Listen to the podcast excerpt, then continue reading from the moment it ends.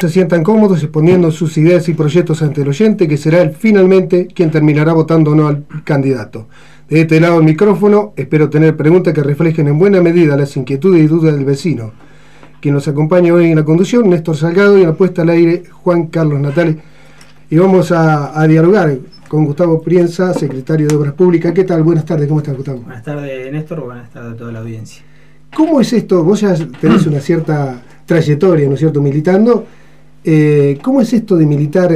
¿Genera adrenalina? ¿Cómo es compartir con gente nueva que se ha sumado al espacio, ¿no es cierto?, que está en este momento posicionándose como candidatos y vos con un poco más de experiencia. ¿Le transmitís esa sabiduría, esa experiencia o lo dejás que se vayan formando en la calle, como diríamos nosotros, con la consulta permanente con el vecino? Sí, a ver, eh, en tu pregunta, que, que, por ahí encierra varias preguntas, en, en, en, una creo que obviamente el hecho de la mezcla de gente joven, con, con ganas, con energía. Que vos también vos, comenzaste hace poco. Claro, no, no, no, está bien, pero yo ya desde los 20, tengo 43, desde los 20 que, que ando que, vengo militando y ya llevo 10 años, cargos, ya sí. llevo 10 años de, en, el, en el Ejecutivo, he pasado también por listas, por listas dentro del Legislativo, acompañé en el 2015 acompañé en el 2017, estuve un tiempo como, como legislador y después hice mi función como ejecutivo, eh, bueno, en diferentes, en, en diferentes lugares, arranqué en, en, deporte, pero he estado en Secretaría de Gobierno, he estado en turismo, eh, he estado acá en la delegación también. Y obviamente la, la, adrenalina es totalmente diferente la del ejecutivo, que es el día a día, claro. el estar en, en el constante ida y vuelta con el, con el vecino, porque es lo que, es lo que demanda, y dependiendo del rol que uno cumpla, porque uno, si uno cumple el rol de, de, de delegado, como me tocó aquí en, en, en Garrés, obviamente estar ante la, ante la necesidad latente de todos los días y resolviendo la, la, problemática. Obviamente en cualquiera de las funciones del Ejecutivo la adrenalina pasa, pasa por ese lado.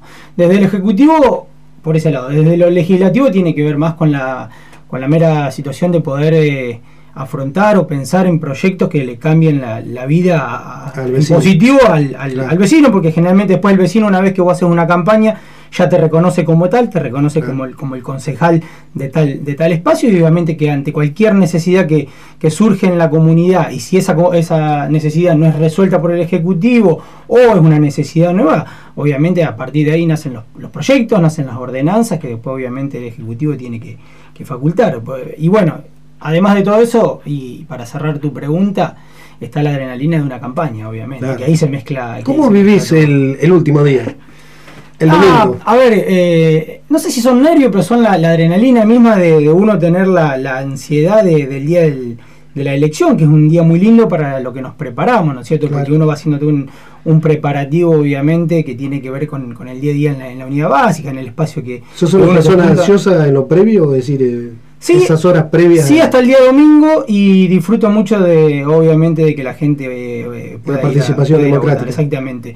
Mm. Eh, antiguamente, en algún momento me tocó, me tocó ser presidente de mesa. Después, por mi afiliación al, al, al partido, no, no, no, me ha tocado nunca, pero sí he estado, obviamente, como, como fiscal o, o ayudando. En este momento soy, soy apoderado de la lista, o sea que estoy de otro lugar un poco eh, eh, distinto, digamos, que tiene que ver más con lo, con lo operativo. Pero nada, la verdad que es eso, es transmitirles, si ellos lo desean, la, la, experiencia. Uno no es que tiene la verdad de nada, simplemente que uno tiene la, la, experiencia vivida y es lo que uno a veces le puede transmitir a quienes son a quienes son nuevos, por decirlo de alguna manera, porque son chicos que igualmente venían militando. Hoy, lo, hoy militan desde otro lugar que tiene que ver con militar desde la lista, de andar todo el día en la calle, de generar inquietudes, preguntas. Bueno. Una de las fortalezas de la gestión actual es justamente obras públicas y ahí uh -huh. estás trabajando permanentemente. Yo te he visto en distintas obras siguiendo muy de cerca eh, la obra, el trabajo que se estaba realizando.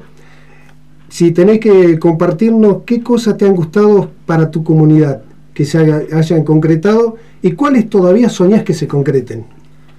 Mirá, nosotros soñábamos eh, allá en el 2011 cuando planteábamos la, la plataforma de, de, gobierno con, con Néstor y se, se, tenían los primeros logros. Acá en, en, Garré, por ejemplo, se lograba por ese tiempo eh, la concreción de que el banco, porque hasta ahí teníamos el banco móvil, que la gente lo podía utilizar solo una vez por semana y el resto de los días tenía que viajar a Cabo o a alguna otra comunidad donde pudiera hacer su, su servicio de, de, banco, digamos. Y bueno, la verdad que eso fue uno de los primeros hechos que... Y que Garré era una localidad que movilizaba mucho dinero bueno. por la cantidad de contratistas rurales que tenía, las actividades económicas, y el de ese de ir y venir complicaba la existencia. Totalmente. Y después, hoy en gestión, obviamente que lo que tiene que ser, eh, que lo que tiene que ver para mí con los servicios esenciales es lo que a uno más lo llena de cosas.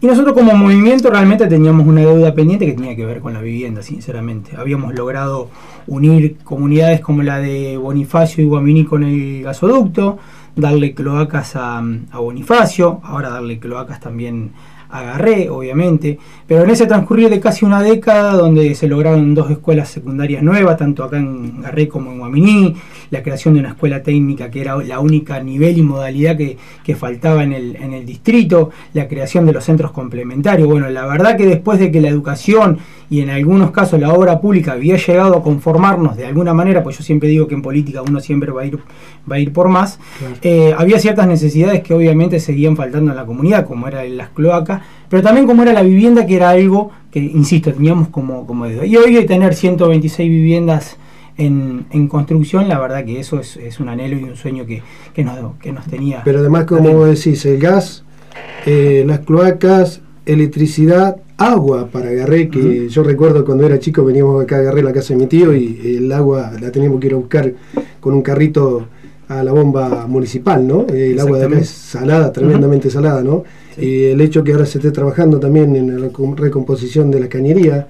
Bueno, hace dos años eh, la comunidad de Garré lo va a recordar, en un verano nos quedamos sin, sin la provisión de, de agua por la faltante obviamente del buen caudal de, los pozos, pero también porque obviamente el acueducto no estaba en las condiciones que tenía que estar y se rompía muy seguido. Bueno, gracias a Dios este proyecto que la DIPAC se puso a trabajar en conjunto con el, con el municipio, eh, tiene obviamente la puesta en valor de lo que es la red fina, ¿sí? del, pueblo, la puesta en valor también de lo que es el, tanque, la copa de, agua, como la llamamos habitualmente, y todo toda la cañería o el, conducto que tiene son 4 kilómetros y medio, casi 5, hasta, hasta los pozos de, impulsión. Eso con la sumatoria de tres pozos nuevos de exploración que se hicieron ahora, y una vez que los resultados, si Dios quiere, den positivo para el lugar, que ya sabemos que pueden llegar a ser así, tres nuevos pozos de, exploración para por lo menos por, dos décadas Garré eh, no tenga problemas de agua. Eso realmente es importante porque ya tenés todos estos elementos y ahora lo que faltaría quizás en el futuro proyectar un poco más de desarrollo e intercambio con el sector privado para que se pueda asentar alguna empresa, ¿no es cierto? Bueno, pero la producción también era un anhelo y, algo que nosotros teníamos en la plataforma del 2011, que la volvimos a refrendar en 2015 y 2019 pero no puede haber producción si no hay energía. Y por eso también era el hecho de. Lo fundamental era concretar estas cosas primero y después claro, desarrollo. mira, lo del gasoducto era fundamental. Hoy en la rotonda de Guaminí, que para nosotros, para nosotros creemos que va a ser un polo turístico de, crecimiento, queda ya ahí instalada una boca de, obviamente una boca de gas, otra en el ingreso a, a Cochicó también, que va a permitir con un nuevo proyecto llegar al, a la villa, a la villa turística. Eh, obviamente que esta nueva línea de 132 kVA que no solamente nos va a beneficiar a nosotros, sino que va a beneficiar eh, a Carué, que va a beneficiar a Coronel Suárez, que hace muy poquito tiempo le acaba de licitar la subsecretaría de, Energía. La verdad que son de esos anhelos o obras más importantes de infraestructura, pero que van a dar un salto de calidad y de producción, obviamente, al distrito. Claro, exactamente, ahí vamos a la cuestión. Bueno, vamos a, a darte la oportunidad, ¿cierto?, para que nos comentes rápidamente aquellas obras que aún están pendientes en carpeta para concretarse en un futuro próximo? No, mira, nosotros principalmente a, tu pregunta, lo que nos interesa, hoy tenemos 30 obras en el distrito. Y si hay algo que nos interesa de sobremanera es poder terminar esas, esas ir terminando, que algunas ya las terminamos, ya hay de las 30 obras, hay 5 que la mayoría son de arquitectura y otras que tienen que ver con servicios esenciales que se han ido, que se han ido terminando. Pero después hay algunas obras que todavía están pendiente de culminación, como son la guardería de Cabas y sí, también en el plan federal hay un salón y un centro integral comunitario. Y en Bonifacio se quejaban un poco que estaban lerda el adelanto de las obras, de las casas, de las viviendas. Que había poco personal trabajando. Sí, en realidad hay una cuestión que tiene que ver con, la, con el tema de cómo trabaja el personal y eso lo define cada, cada, empresa. ¿Por qué digo esto? Hay gente que trabajan 7 por 7 también intensivo una semana y después se toman, porque obviamente son gente, en su mayoría los que son técnicos que vienen de algún lugar y no vienen de acá a 50 kilómetros, 500, 1000, 1500 kilómetros que se hacen de recorrido. están trabajando una semana, 21 días, se toman obviamente los días de descanso y luego siguen. Uno a veces pasa por la hora y dice, esta hora está, está parada. No, no está parada, está en descanso obviamente de, su, de sus empleados para luego volver a, retomar. En el caso también eh, ha existido este año también, que en algunos casos hay insumos que por ahí por, una, por diferentes cuestiones no se han conseguido, la empresa para algunos días y vuelve a retomar.